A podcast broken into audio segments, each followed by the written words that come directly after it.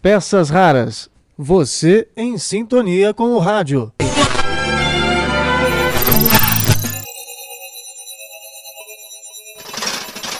Hoje pode. Com Marcelo Abude. Olá, iniciando a temporada 2022 do nosso hashtag Hoje Pode. É um prazer estar aqui mais uma vez no Olá Curiosos. Grande abraço ao Marcelo Duarte, a toda a equipe e a você que nos acompanha toda semana por aqui. Bom, esta semana o Spotify mereceu destaque pelo anúncio da segunda temporada de seu podcast original Paciente 63, que no dia 31 de janeiro agora levou também o troféu APCA na categoria Rádio. Paciente 63. Na temporada anterior. Hora 10h30, 22 de outubro de 2022. Primeira sessão, paciente 63 para registro. Doutora Elisa Amaral. Me diz o seu nome e a sua idade. Eu me chamo Pedro, Pedro Reuter. Eu tenho 39 anos. Me diz, por favor, para o registro, de onde você vem. Eu venho do ano de 2062. Isso é o futuro. Para você é? Tem coisas boas no futuro? No futuro, não temos nada.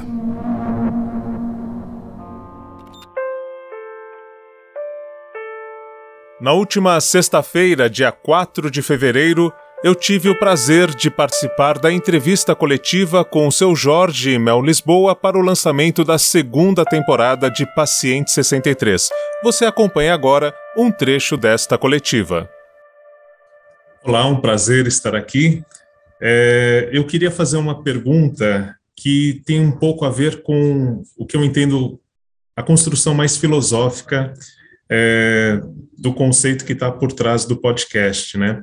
Para mim, um dos pontos que chamou atenção nessa segunda temporada é perceber que muito do que a gente passa nesse presente ou estamos sujeitos a vivenciar no futuro próximo já está escrito no passado e que, apesar disso, não acontece a ação para mudar esses desastres possíveis, né?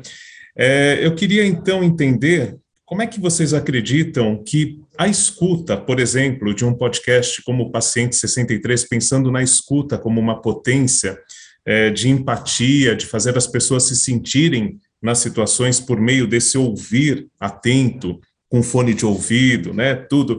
Como que essa escuta pode gerar mais empatia e levar à ação? E que ações vocês dois é, acham que o paciente 63 pode gerar nas pessoas. Então, como que essa empatia pela escuta pode ter uma potência e que ações vocês imaginam que ao ouvir essa temporada de Paciente 63 as pessoas estejam motivadas a fazer? Acredito que a escuta desse podcast é extremamente sensorial, né? Sobretudo quando ele aborda temas que estamos vivendo e que não encontramos a verdadeiras respostas para os enigmas que surgem todos os dias nessa confusão você muito bem observou que já está anunciada pelo passado. É, e ao longo do, do tempo que as medidas não são objetivamente é, percebidas e executadas, a gente tem um acúmulo, sim, de indecisões, de, de perda de caminho, perda de direção. Acho que o paciente 63 ele olha para esse essa volta dizendo ainda há tempo, alertando. Se a gente entrar no aspecto filosófico reflexivo, acho que boa parte do público se faz essa pergunta: será que não deveríamos estar fazendo alguma coisa agora? Porque isso está tão, tão claro que, que a gente está vivendo isso, que a dramaturgia e essa ficção está comentando. Está tão claro que nós estamos passando por um, por uma crise ética, econômica, humanitária e climática, e, e é necessário se fazer alguma coisa? Sim, eu, particularmente, acredito, sim, e, e o que eu posso fazer agora, de cara, com esse material, é indicar as pessoas que elas ouçam, mesmo com um único exclusivo objetivo de entretenimento. mas um entretenimento poderoso que nos invade pelo sensorial dos ouvidos e interioriza a gente mensagens se a gente estiver aberto para e sensível também para essas mensagens. Será que a Mel pode responder essa pergunta também? Posso, eu, é, enfim, uma pergunta bonita, a sua pergunta, a resposta do, Jorge também linda. Eu vou só, é, na verdade, comentar, porque é bonito que você falou sobre a questão da escuta, porque eu acho que a escuta, hoje em dia, a gente tem falado muito sobre isso, porque ela de fato denota um, um movimento empático, né, de você ouvir uma outra pessoa, ouvir ou outras pessoas, uma comunidade, alguém em que você possa de fato ter compaixão, né? Você você possa compartilhar a dor e compartilhar os, as, os, os sofrimentos e as questões, para que você possa se colocar no lugar daquela pessoa e aí sim você se sensibilizar e fazer alguma mudança. Então, é, é bonita essa comparação da escuta do podcast com a escuta de um modo geral, é, e acho também que é, como, como o seu Jorge muito bem falou, às vezes a pessoa vai assistir como um mero entretenimento e de repente se vê pensando sobre essas questões e pensando o quanto uma, uma atitude é, individual é, é, é impacta no coletivo, e a gente está nesse momento em que isso está sendo muito discutido, em que é, há uma deturpação da, da, do conceito de, de individualidades, de, de, é, de liberdade de expressão, de liberdade, do próprio termo liberdade, é um termo que, que, é, que é muito usado com muitos sentidos e muitas vezes muito deturpado. Então, assim, eu acho que inevitavelmente essa, essa série, é, por mais que ela, ela é muito bem construída, ela é uma delícia, o, o, o desenho de som maravilhoso, a história, as personagens, tudo assim, realmente você fica totalmente envolvido, mas ela é potente porque ela te faz pensar nessas coisas, ela te faz refletir sobre esses assuntos, ela te faz pensar no futuro. Acredite no futuro. Ele fala para ela o tempo inteiro. Como que você vai acreditar no futuro se você não está prestando atenção no seu presente? Se você não está fazendo nada por ele? Então, assim, é para cuidar dele, né?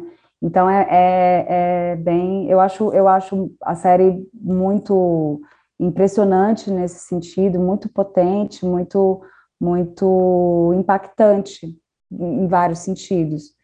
É, e fico muito orgulhosa de fazer parte dela e tal, gosto muito, enfim, é isso. A produção que tem no elenco como protagonistas o seu Jorge e a Mel Lisboa é dirigida e roteirizada, adaptada aqui para o Brasil, por Gustavo Kurlat.